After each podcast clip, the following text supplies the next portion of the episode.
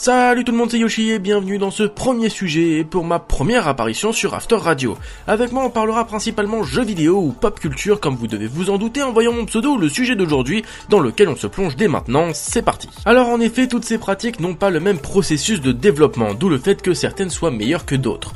Il ne faut pas pour autant blâmer cette huitième génération de consoles qui n'est pas responsable de cette masse de rééditions, car celles-ci ne sont pas si nouvelles que ça. En effet, depuis l'époque même de la PS2 et de la Xbox, de nombreux jeux se sont retrouvés sur la console de la génération suivante à cause d'une sortie rapprochée entre le jeu en question et la plateforme afin de toucher du coup un plus large public.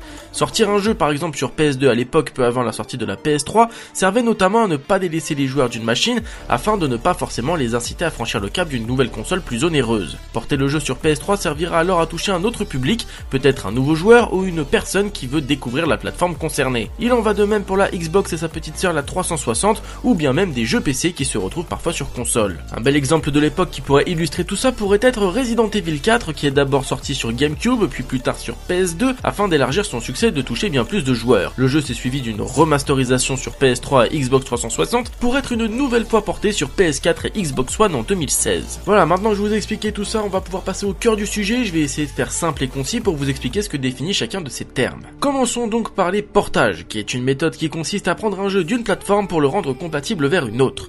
Une telle répétition est généralement un simple coup marketing pour les développeurs et n'a pas pour but de rendre le jeu plus beau ou meilleur. Cela le rend notamment accessible à plus de joueurs dans le monde, c'est vrai. Le coût de production est moindre puisque cette pratique ne nécessite que de rendre un jeu compatible avec une autre console, attirant ainsi plus de bénéfices au studio par la suite. Le jeu ne subit aucune modification graphique ni même de contenu. Le portage ne permet aux développeurs que de faire profiter à d'autres joueurs d'un jeu auquel ils n'avaient pas accès auparavant, ou bien de créer une rentrée d'argent le réitérant des années plus tard et ainsi faire plaisir aux joueurs nostalgiques qui souhaitaient le retour d'une licence. Le prix de vente d'un portage est généralement puisque la production n'a pas été plus intense que la création d'un nouveau volet.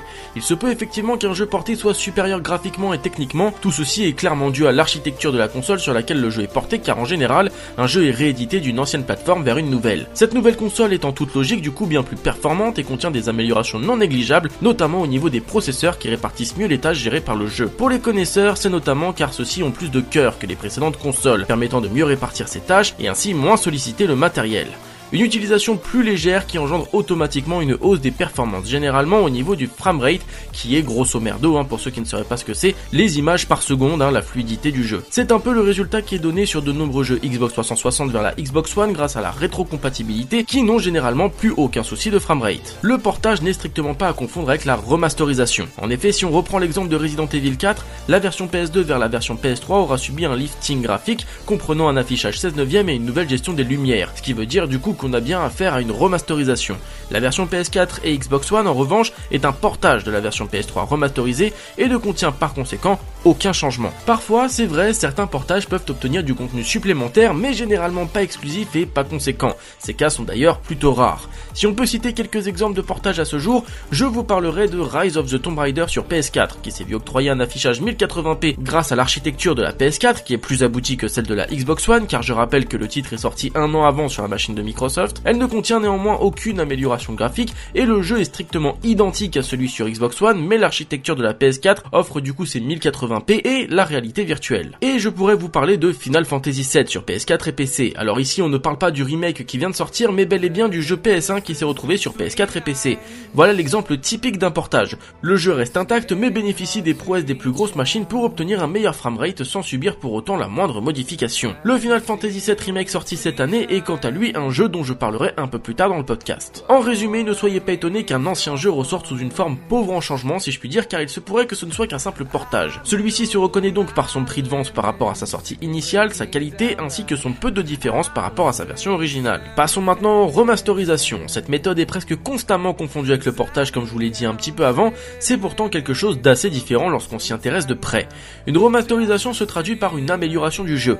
Il est très souvent caractérisé par un lifting graphique avec des applications de textures supplémentaires et il peut aussi se doter de contenu inédit. Un travail plus intense est réalisé car on apporte des modifications et des retouches à un jeu existant sans modifier la moindre moindre chose côté scénario gameplay. Des corrections de bugs ou de gameplay ainsi que des ajouts de contenu déjà existants sur d'autres versions et ou territoires peuvent apparaître aussi. Cette pratique est similaire à celle utilisée pour un album de musique. On visera à améliorer son contenu, à modifier ses musiques ainsi que sa qualité pour une meilleure écoute. C'est un peu comme la version 2.0 d'une œuvre originale. Aujourd'hui, un remaster dépourvu de tous les DLC déjà parus auparavant et d'un affichage 1080p 60 fps, ce qui peut donc ramener d'une certaine manière au portage. Mais la différence se joue souvent sur les graphismes qui offrent, ou du moins est censé offrir, un rendu différent de l'œuvre originale. Le remaster peut également corriger des bugs rencontrés sous la version originale qui causaient des soucis à d'anciens joueurs. Pour citer quelques exemples flagrants de remasterisation, on peut par exemple parler de The Last of Us sur PS4 qui pourrait presque être considéré comme un portage à cause du peu de différences visibles avec la version PS3. Mais le jeu comprend bel et bien des améliorations graphiques comme une meilleure résolution des textures, une meilleure netteté, des jeux de lumière revus et d'autres détails qui ne sont peut-être pas forcément visibles immédiatement. Je pourrais également vous parler de Skyrim sur PS4 et Xbox One et là on parle d'une remasterisation à l'état pur. On ne modifie rien du jeu hormis ses graphismes pour les rendre plus potables pour l'année de sa sortie. Le contenu n'est pas recréé pour autant, on y note qu'une simple amélioration graphique conséquente mais pas remodelée pour ce qui est de l'environnement. Certains jeux subissent plus de changements que d'autres, c'est vrai, tout dépend de la volonté du développeur, apporter un coup de jeune à un vieux jeu ou le ressortir plus beau pour mieux promouvoir une prochaine sortie. On peut prendre l'exemple de Dishonored qui s'est vu remasterisé pour promouvoir l'arrivée du second opus. En clair, la remasterisation est une nouvelle version d'un jeu déjà sorti auparavant mais qui se met simplement au goût du jour. À présent, parlons des remakes. Là, on parle de quelque chose de déjà bien plus facile à cerner. Le remake se traduit par le fait de refaire quelque chose. Cette démarche a pour but de reproduire entièrement le jeu. Le développeur repart plus ou moins de zéro. Il peut bien sûr se servir des bases déjà existantes, mais il doit remodéliser le jeu en question et reconstruire le scénario et, s'il le souhaite, le gameplay. Resident Evil Rebirth peut en être le parfait exemple, avec un scénario pourtant identique mais plus profond.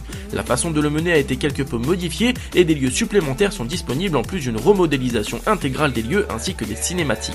D'anciens opus tels que Oddworld ou encore Shadow of the Beast se sont vus ressortir en remake également sur PS4 et Xbox One. Ces jeux renaissent sous un nouveau jour et se différencient beaucoup de leurs anciennes versions. Le développement ainsi que le coût de cette pratique sont quasiment identiques à la création d'une nouvelle licence. Des exemples de remakes sont d'ailleurs sortis récemment, comme Resident Evil 2 et Resident Evil 3, qui ont subi une refonte complète en 2019 et en 2020, qui a un impact sur le gameplay direct, à l'instar de ce qu'a subi Resident Evil premier du nom avec son remastered. Je parlerai aussi vite fait de Clonoa, qui a fait son apparition pour la première fois sur PlayStation 1 pour s'être vu totalement refait sur la Nintendo Wii, et pour retourner dans quelque chose de plus récent, Final Fantasy VII de son côté qui ne fait pas exception à la règle puisque celui-ci se retrouve complètement refait dans un format épisodique et dans un environnement plus ouvert que ce que proposait le volet sur PS1. En bref, un remake est donc une nouvelle façon de découvrir un jeu déjà existant. Il est tout nouveau et permet d'apprécier une licence sous un nouveau visuel. On rejoue au même jeu, mais pas de la même façon. On termine ce tour d'horizon avec les reboots. Je sais que je l'ai déjà dit pour les remakes, mais le reboot est la chose la plus simple à distinguer. Traduit comme redémarrage en anglais, on reprend l'essence d'une série ou d'un jeu ainsi que ses personnages et son ambiance et on en fait quelque chose de nouveau. Avec cette méthode, on réécrit l'histoire de ce qu'aurait dû ou pu être le jeu à sa sortie. L'excellent exemple de ces 7 dernières années pourrait être bien sûr Tomb Raider où l'on apprend une nouvelle vision des débuts de Lara Croft qui se différencie grandement du premier volet. Il s'est d'ailleurs trouvé deux suites qui ont pris un autre chemin tout aussi différent que ce qu'étaient les deux et troisième opus initiaux, tout en gardant le personnage de Lara Croft mais en nous la sous un autre jour. Vous l'aurez compris, dans un reboot, on reprend un processus de développement en entier. On réimagine un jeu, on réécrit son histoire et on le refait entièrement en essayant de garder une certaine cohérence. Lara, par exemple, était et reste encore aujourd'hui une aventurière mais dans une autre optique. D'autres reboots récents tels que celui de Doom ou encore celui de Shadow Warrior ont fait les mêmes frais que Tomb Raider. Le coût de production d'un reboot est donc aussi élevé qu'un nouveau jeu puisqu'il nécessite une équipe complète qui devra réfléchir et refaire un jeu en entier au risque de l'échec de l'œuvre. Le but d'un reboot est donc de reconquérir un public pour corriger la déviation d'une licence ou apporter un nouveau bol d'air frais quand une série va trop loin ou qu'elle a mal démarré. C'est une façon de remettre les choses en place telles qu'elles devraient l'être. Prey, qui est sorti en 2017, en est aussi un parfait exemple. En dehors de tout ceci, je ne vous ai pas parlé des spin-offs qui sont des jeux tirant pleinement partie de l'univers d'une licence mais qui vont chercher à trouver un autre style pour raconter une autre histoire en parallèle à une licence originale. Uncharted Lost Legacy est un bon exemple puisque le jeu prend place dans l'univers d'Uncharted mais met en scène deux autres personnages ayant un lien avec la série originale. Je pourrais également vous parler de Metal Gear Rising qui prend place dans l'univers de Metal Gear Solid mais pourtant les deux jeux n'ont rien à voir en termes de gameplay. Voilà, je pense qu'on a fait le tour de tous ces termes les amis, j'espère que ça vous a plu, que j'ai pu peut-être vous apprendre la différence entre tous ces termes qui sont souvent mélangés et utilisés à tort. N'hésitez pas à me faire savoir si vous avez apprécié ou non, et moi je vous donne rendez-vous bien entendu pour un prochain sujet, et d'ici là je vous dis prenez soin de vous, et à la prochaine, bye tout le monde.